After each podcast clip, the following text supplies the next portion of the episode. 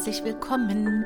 Ich freue mich, dass du auch heute wieder in meinem Podcast dabei bist und heute möchte ich über das Thema Beziehung sprechen und werde das aus verschiedenen Blickwinkeln beleuchten, um dir einfach meine Sichtweise mitzugeben, weil ich sage ja so oft den Satz, jede Beziehung beginnt mit der Beziehung zu dir selbst. Und ich habe große Lust, euch heute auch wieder mit in das Thema Human Design reinzunehmen und es einfach damit zu verknüpfen, um aufzuzeigen, welche Potenziale man dadurch eben einfach auch in Beziehungen wecken kann. Nicht nur Potenziale, tatsächlich auch Verständnis.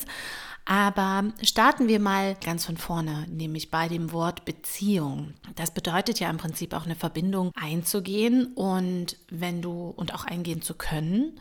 Und wenn du bei dir selbst anfängst, ist das natürlich auch eine Grundlage, weil wir ja Erfahrungen sammeln im Laufe der Jahre und uns immer, immer besser kennenlernen. Es geht ja gar nicht darum, perfekt zu sein, sondern einfach zu wissen, wie du tickst und wer du bist, was du möchtest und immer die Frage sich auch zu stellen, welche Erfahrungen möchte ich denn eigentlich auch als nächstes machen. Für die einen oder anderen ist das total wichtig. Und mit der Beziehung zu dir selbst ist nicht die Ego-Shit-Show gemeint, einfach zu sagen, ich bin der, die beste, tollste, weiß ich nicht was, sondern sich auch einzugestehen, wo man vielleicht auch anders ist wie jemand anderes und das aber dann nicht mehr bewertet, sondern diesen Unterschied halt eben auch als Möglichkeit sieht, sich zu entwickeln, weil wir sind halt einfach nicht alle gleich. Wir können Vorbilder haben, denen wir nacheifern und die uns motivieren und trotzdem kann halt niemand so sein wie du. Und das finde ich ganz, ganz wertvoll für uns alle, weil man auf der einen Seite natürlich eine Gemeinschaft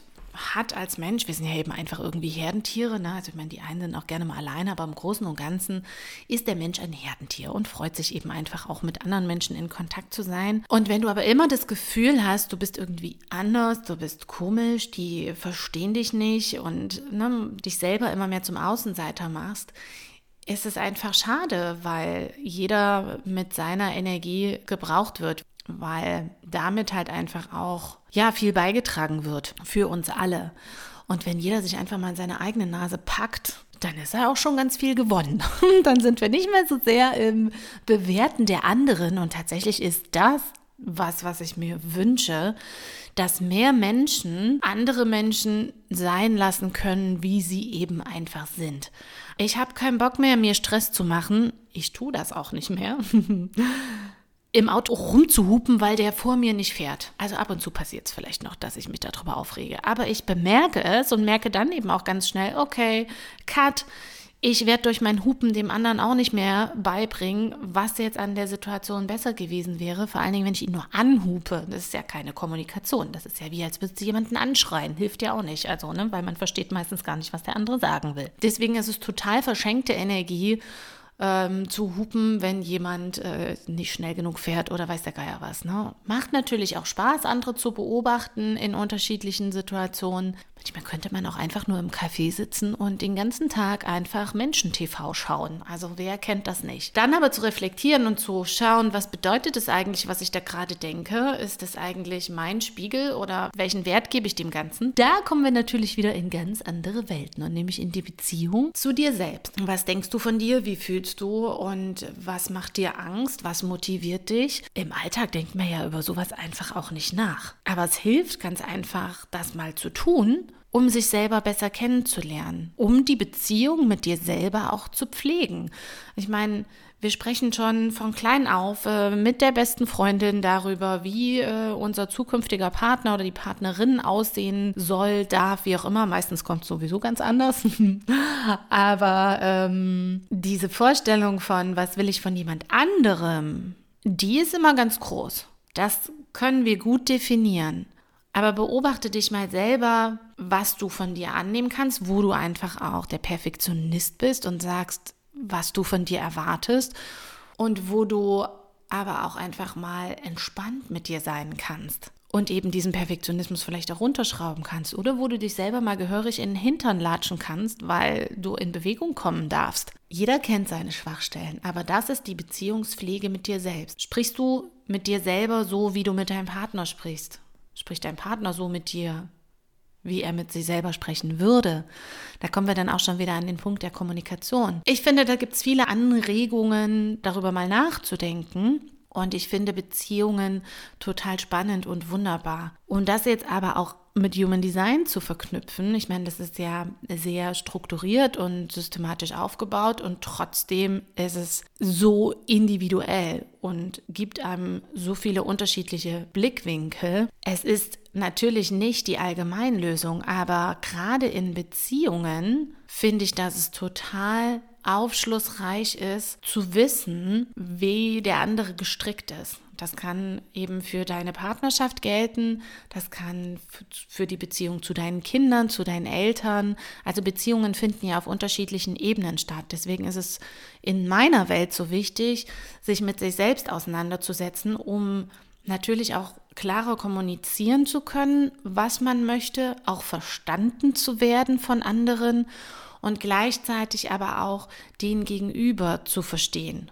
Und wenn wir das in unseren Alltag integrieren können, dann kommt man, dann regt man sich trotzdem noch auf, aber dann kommt man viel schneller wieder in so eine Ruhe zurück, weil man versteht, warum der andere so ist, wie er ist. Das heißt nicht, dass du das gut finden musst, aber das bleibt ja dann deine eigene Verantwortung zu überlegen, ob du mit diesem Partner zusammen sein möchtest, ob du mit äh, diesem Partner ein Entwicklungspotenzial siehst. Und auch da gibt dir Human Design Anstöße, darüber nachzudenken. Wenn man nämlich beide Charts übereinander legt, dann kann man nochmal viel tiefer da reinsehen und schauen, was braucht diese Beziehung? Also ein Beziehungscoaching anhand von Human Design ist großartig, weil es einfach Blickwinkel für beide Seiten öffnet. Was man dann damit macht, ist ja das, was ich immer sage. Wissen alleine hilft nicht. Man muss es dann auch umsetzen wollen und schauen, okay, wo fließt die Energie? Wo gibt es eben einfach auch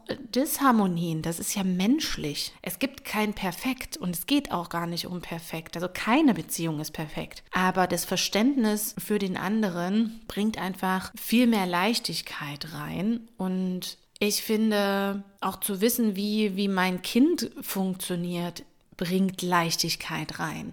Also als ich das für unsere Kinder mir angeschaut habe, fand ich es total spannend, wie viel davon ich dann eben auch mit mehr Ruhe nehmen konnte, sie auch anders verstehen konnte. Und tatsächlich haben die Zwillinge ja ein ganz identisches Chart, weil sie nur eine Minute auseinander sind und ähm, dort in dieser Minute keine Veränderung stattgefunden hat. Aber beide leben es unterschiedlich aus. Also alles, was dir mitgegeben wird, kannst du unterschiedlich ausleben. Habe ich, glaube ich, auch schon mal in einer anderen Folge drüber gesprochen. Was ich sagen möchte ist, Beziehungen mit dem Filter von Human Design zu betrachten, ist mega wertvoll, um Punkte anzusprechen, die man vielleicht selber so nicht kommunizieren kann, weil sie stehen da einfach geschrieben und man kann jedes einzelne Thema der Tore und Kanäle durchgehen und sich dann hinterfragen, wie ist es denn in unserem Leben? Wie ist es in meinem Leben? Wer schwingt dort auf welcher Welle? Wer schwimmt? Wer surft auf welcher Welle? Wie auch immer man das nennen darf. Ne? Es geht ja immer darum,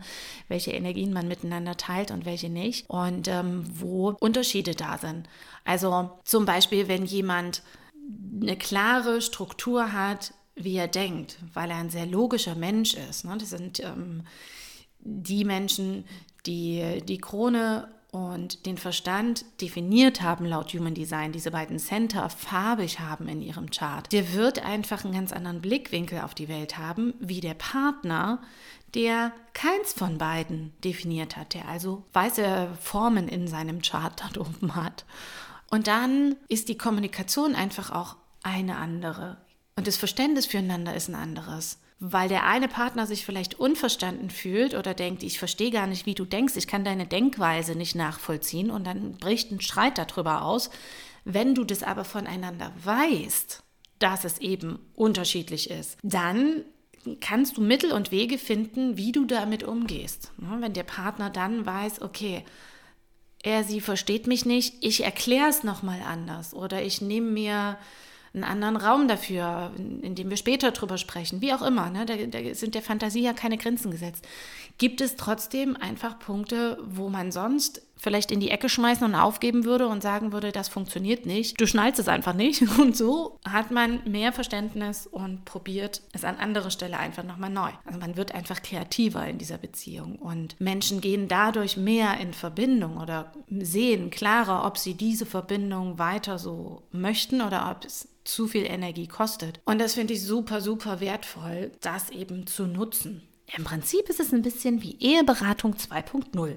Wenn du das Thema total spannend findest, dann melde dich gerne bei mir, wenn du dich selber besser verstehen möchtest, um in deinen Beziehungen klarer ausdrücken zu können, was du möchtest oder wenn du die Beziehung zwischen dir und anderen Menschen besser verstehen möchtest, dann schreib mir. Und ich freue mich total, mit dir gemeinsam in deine Chart reinzuschauen, in die Chart des Partners oder des Kindes ähm, reinzuschauen, um dort eine Basis für euch zu schaffen und zu schauen, welche Gemeinsamkeiten sind da wo gibt es Knackpunkte? Was könnten wir tun? Wie können wir handeln? Es ist auch wieder wie so eine kleine Bedienungsanleitung und du darfst dann deinen ganz persönlichen Weg finden, damit umzugehen, weil jeder dort ja auch einfach andere Dinge braucht. Das will ich überhaupt gar nicht pauschalisieren. Geht auch überhaupt nicht. Das wäre tatsächlich auch unseriös. Deswegen freue ich mich, wenn du dich bei mir meldest. Du findest meine Kontaktdaten natürlich unten in den Show Notes. Dort findest du meine Website. Du kannst mir eine E-Mail schreiben an info@inesmorgenstern.de oder wir sehen uns auf Instagram unter ines-morgenstern. Ich freue mich auf dich und freue mich total, dass du heute einfach bereit gewesen bist, die Dinge von der anderen Seite zu betrachten und dir meine Sichtweise dazu anzuhören. Vielleicht nutzt du das Geschenk, deine Beziehung auf ein neues Level zu heben. Ganz, ganz liebe Grüße und einen wunderbaren Tag an dich.